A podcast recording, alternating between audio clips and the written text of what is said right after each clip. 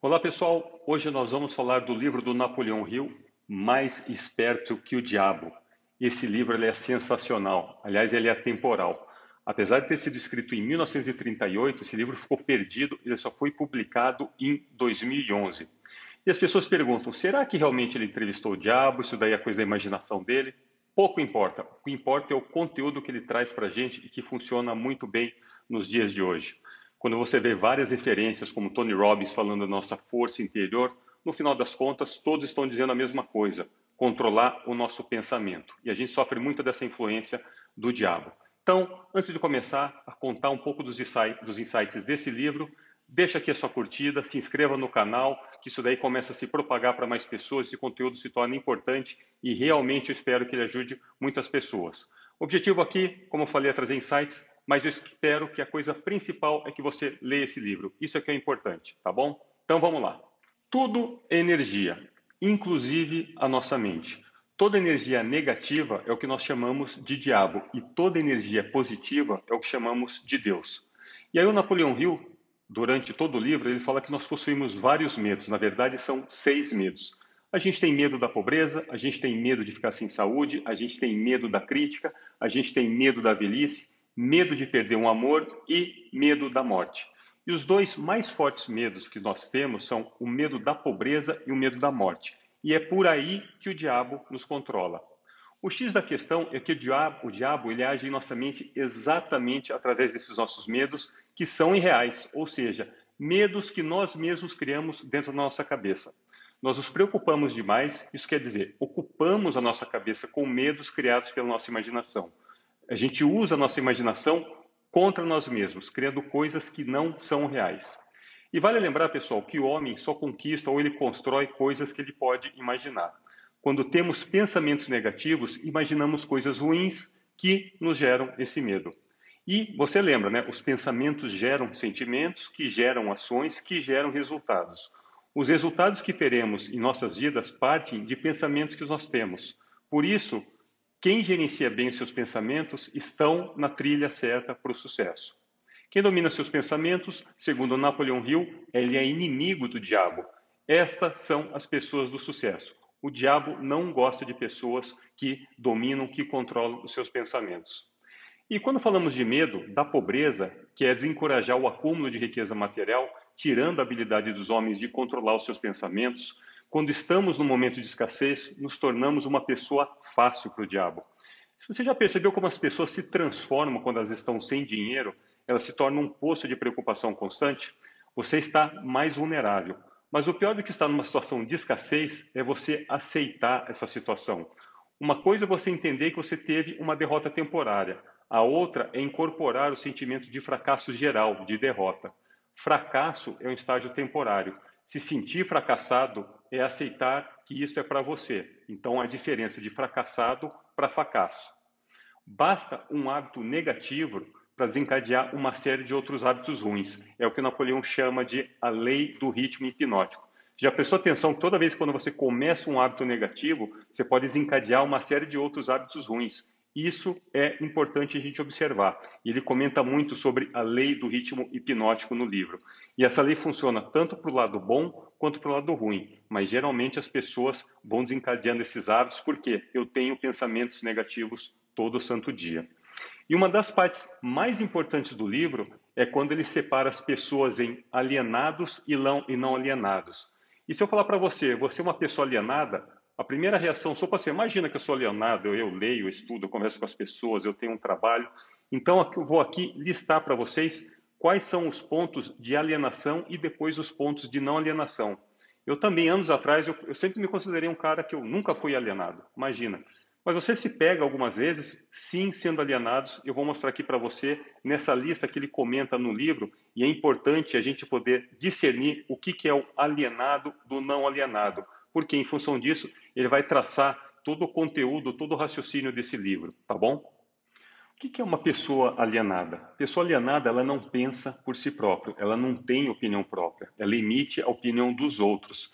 Ela aceita o primeiro emprego que aparece, ela convida as pessoas a enganá-la, ela negligencia as regras para manter uma saúde perfeita e ela age sem cautela. Primeiro ela age, depois ela pensa. Ela convive com o medo o tempo todo. Lembre-se que medo é diferente de cautela. E a nossa mente nada mais é do que a soma de todos os hábitos. E aí tem uma parte, vamos dizer assim, polêmica do livro. Não é que é polêmica, mas talvez um dos motivos que o Napoleon Hill também deu uma segurada nesse livro, porque ele fazia muitas críticas a várias crenças limitantes e principalmente quem que foram os instaladores dessas crenças limitantes. Ele fala dos nossos pais, ele fala dos professores ele fala dos religiosos. Eles acabam com o pensamento independente e iniciam, vamos dizer assim, o hábito da alienação através de ideias que não são provadas. Então, resumo da ópera, ele diz que pais, professores religiosos são as pessoas que mais colocaram medo e crenças limitantes na gente. Olha como esse pensamento era forte. Isso ele está falando em 1938 e serve até hoje. E ele fala muito da procrastinação também, que é para deixar para depois uma tomada de decisão que também leva à alienação. Procrastinadores são pessoas alienadas. Então vamos lá, a nossa lista comparando o alienado do não alienado. Vamos falar do alienado primeiro. Falta de autoconfiança. Ele não conquista nada através do pensamento e do esforço. Ele gasta tudo que ganha. Então, se você pensou, não, eu não sou alienado, mas se você gasta tudo o que você ganha, você é um alienado na linguagem aqui no texto do Napoleão Hill. Você ficará doente ou debilitado por alguma causa real ou imaginária. Pouca ou nenhuma imaginação. Falta de entusiasmo e iniciativa. Temperamento explosivo e falta de controle emocional tem muitas opiniões de saber sobre tudo, mas não é bom em nada. Ele espera tudo dos outros, mas não dá nada em troca. Começa várias coisas, mas não termina nada. Come muito, mas se exercita pouco. Apostará muito. Ele gosta de apostar, um cara que gosta de jogar. Se trabalha para os outros, os criticará pelas costas e os elogiará pela frente. E, no final das contas, o alienado é uma pessoa muito vulnerável. Agora vamos ao não alienado ele está sempre engajado em fazer algo bem definido. Ele é organizado, ele tem um objetivo maior na vida, o qual está sempre trabalhando para isso. Ele tem brilho nos olhos, ele tem rapidez nas tomadas de decisões, tem força na voz, ele tem respostas diretas e não cai em contradições. Ele faz favores aos outros, mas não aceita favores em troca. Está sempre à frente no campo de batalha.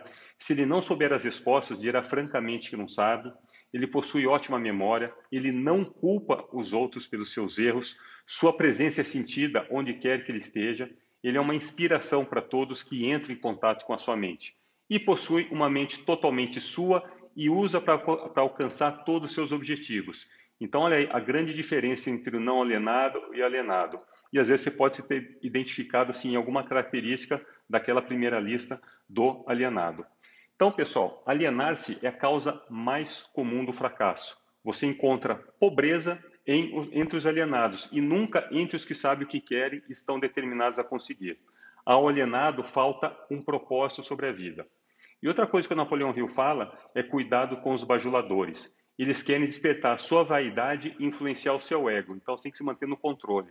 Então, é uma faca de dois gumes. Quando alguma pessoa vem te bajulando demais, é o seu ego inflando a sua vaidade e isso pode se voltar contra você. E o fracasso também, como ele fala muito do fracasso, né, que é a questão do alienado, ele acaba com a moral, ela destrói nossa autoconfiança, ela liquida com entusiasmo, enfraquece a imaginação e ela também acaba afastando qualquer tipo de propósito definido. Muitos utilizam o fracasso como um álibi para não produzir resultados. E aí tem uma frase que eu acho sensacional no livro.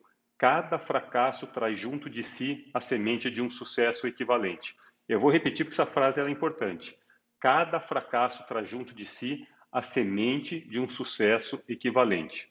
Então, tem algumas perguntas também que eu anotei aqui durante a leitura que eu acho que são importantes para a gente refletir aqui no nosso dia a dia. Ele fala: qual que é o principal, né? Porque esse livro, Mais Esperto que o Diabo, é uma entrevista, é um livro com uma série de perguntas e respostas, e o livro inteiro é assim. Tirando a primeira parte que ele conta um pouco da vida dele, como é que ele chegou nas entrevistas, né? Que ele entrevistou milhares aí de pessoas, mas uma hora ele fala para o diabo, qual que é o principal obstáculo para aparecer um pensador no mundo? Por que, que hoje a gente não tem grandes pensadores? E aí o diabo responde para ele, é o medo da crítica. Então nós temos medo de ser criticados faz parte um de algum daqueles seis medos que a gente citou no início. Então, as pessoas têm medo de serem criticadas pelo seu pensamento, pelos seus atos. E aí, uma outra parte que eu acho interessante, quando ele fala para o diabo, ele faz a pergunta: qual é a religião né, dos cientistas? E ele fala que é a religião da verdade, a religião das leis naturais. e durante todo o livro ele fala isso, da lei universal, da lei da natureza, da importância dessa central única da inteligência. Então, se a sua mente teme a pobreza, a sua mente atrairá a pobreza. Se a sua mente deseja riqueza e espera por ela, a sua mente atrairá os equivalentes físicos e financeiros da riqueza. Isso estará em concordância com o a gente chama da lei imutável da natureza. E aí, quando a gente já mencionou da lei do ritmo hipnótico, ela fixa permanentemente os pensamentos dominantes dos homens, sejam eles pensamentos positivos ou sejam eles pensamentos negativos, ou não alienados ou alienados, respectivamente. E aí tem um ponto importante que ele fala sobre a definição de propósito, que a gente, se a gente preencher a nossa mente com inveja, com ódio, ganância, luxúria, vingança e todos os outros impulsos negativos do pensamento, destroem toda e qualquer possibilidade de definição de propósito. O que, que ele quer dizer isso daqui? Toda vez que a gente aumenta, que a gente, desculpa, que a gente coloca pensamentos negativos na nossa mente, a gente se afasta do nosso propósito. Esse é o ponto. E aí, ele fala muita coisa de um plano bem definido. Ele faz uma pergunta né, para o diabo. Você quer dizer que qualquer plano definitivamente colocado em ação contínua na busca por um propósito definido pode tornar-se bem sucedido, mesmo que não seja o melhor plano? Ele fala sim, exatamente o que eu quero dizer. A definição de propósito, mais um plano bem elaborado, geralmente traz consigo o quê? O sucesso. Não importando o quão fraco o plano pode ser. A maior diferença entre um plano forte e um plano fraco é que o plano forte, se definitivamente aplicado, pode trazer sucesso mais rapidamente do que um plano fraco. Então, resumo da ópera, o que ele quer dizer? É melhor ter um plano fraco, mas bem executado, do que você ter um plano forte com uma execução, vamos dizer assim, meia boca. Né? Então, e o plano forte, bem executado, traz o sucesso mais rápido. Então, pessoal, se eu fosse fazer aqui um, um, resumo dos principais insights do livro, que, de novo, o importante é que você leia, estou aqui para despertar a sua atenção, a sua curiosidade para ler não só essa obra do Napoleão Hill, mas várias obras que são best-sellers. O meu resumo é o seguinte: preste atenção no tipo de pensamento que você tem. Ele é o causador de uma série de medos irreais e nos tornarão um bando de alienados. Não seja um alienado.